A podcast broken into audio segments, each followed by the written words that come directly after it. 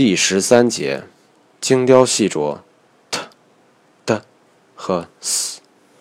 学习的过程中，越是容易的内容，往往越容易被学生忽略，进而造成很多人为的困难。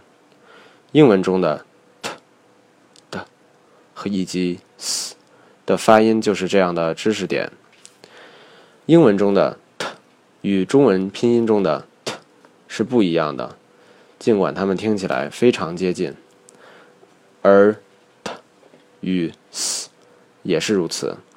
不过，由于中文中的 t 的 s 和英文中的 t 的 s 相当接近，所以中国学生基本上全都是干脆直接用 t 的 s 代替。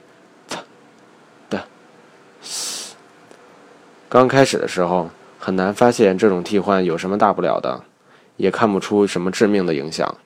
然而，坏习惯一旦养成，就会很难纠正，成为很多人进步的玻璃顶。不妨先尝试说说以下这句简单的中文：“我踢死你，我打死你。”再多说两遍：“我踢死你，我打死你。”请故意把“踢”字拉长一些。我踢死你，我打死你，这样容易体会到中文中的 “t” 在发音中的时候，舌尖起始位置在哪里？舌尖是先贴到牙齿上，然后离开，同时口腔中的气流震动。另外，也可以同时体会的说打字的时候和死说死字的时候。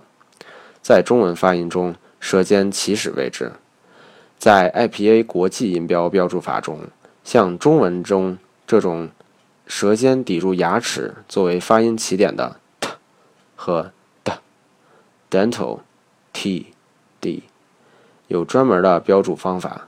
t t，请注意 t 和 d 下小小的门形字符。注。该系列文章中所使用的口腔侧剖面图片摘自爱荷华大学的图解在线教程《Phonetics: The Sounds of American English》。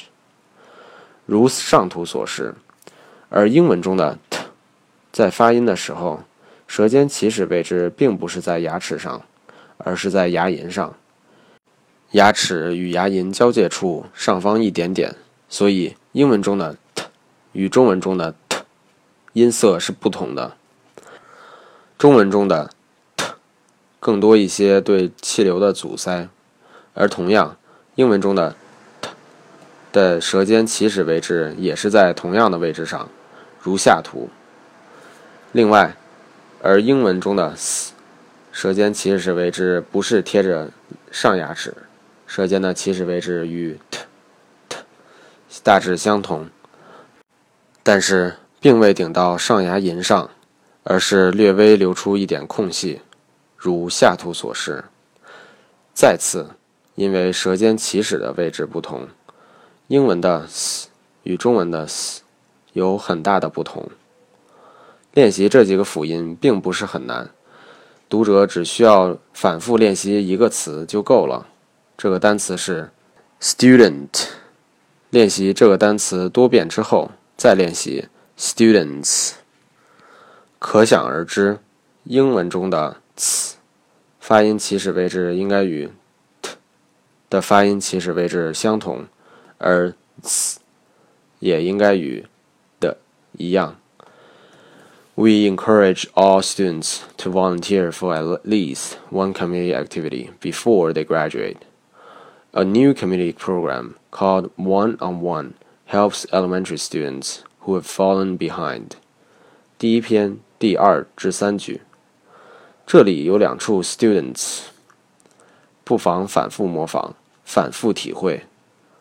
如果已经熟悉这样的舌尖起始位置，那么以后读 teacher、particular 这样单词的时候，就会感到其音色与过往未纠正时有很大的不同。由于舌尖起始位置不同。相对于英文中的 t、t、s 来看，中文中的 t t s、在发音的时候阻塞更多的气流，t 和 t 几乎是完全阻塞气流的。而尽管 s 无论如何都必须有气流通过舌尖才能发出，但也比 s 发音的时候舌尖对气流阻塞更多。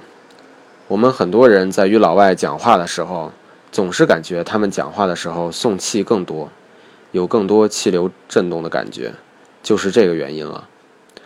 还有一个挺好玩的反向练习方法，就是把我踢死你和我打死你这两句中文短句中的 t t s 全部换成以上讲解过的英文的 t t s，反复练习。最后这两个短句说的听起来感觉像是老外说中文一样就对了。另外，这句话里面有一处非常清楚的连读，helps elementary。请反复体会，反复练习，回忆一下停顿那一节讲述的内容。练习这个连读的时候，关键在于先发出 hell 这个音节之后把嘴闭上，就等于已经把。这个音节的口型做足了，然后停顿足够长的时间，而后再发出 s 的音的同时，开始读后面的单词，并且要把 elementary 这个单词的重音音节重读，即第一个音节，而后这个重音音节还带有声调。把这几个要点搞清楚之后，我们就会发现，所谓的连读只不过是自然而然的事情而已。关于 t 和 d 后面的内容还有更深入的讲解。